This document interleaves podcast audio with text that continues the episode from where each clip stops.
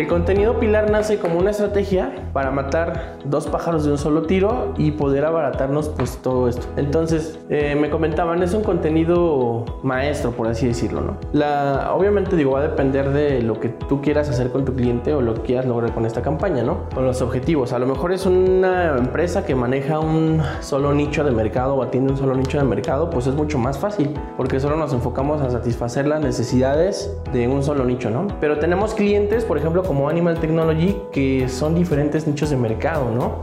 Porque tenemos diferentes especies de producción este, pecuaria las cuales necesitamos atender. Entonces de repente se vuelve muy complicado manejar un solo contenido maestro. Debemos hacer varios contenidos maestros. Este pilar aproximadamente va a durar entre 20 minutos a 60 minutos, a veces más. También depende obviamente de la habilidad del equipo de audiovisual pues de sacar más contenido, ¿no? O que el contenido sea altamente relevante, ¿no? Que no sea relleno, que no sean charlas vacías o redundantes. Eso es muy importante. Entonces, el concepto elemental de esto es que pueda ser un documental.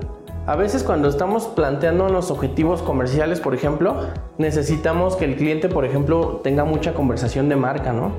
La conversación de marca es como, oye, pues te vendo esto, promoción 2 por 1 por ejemplo, ¿no? O un descuento por el 10 de mayo.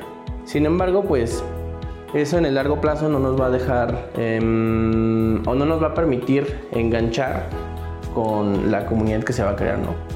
Entonces, eh, aquí estamos hablando específicamente de redes sociales, ¿no? Canales de redes.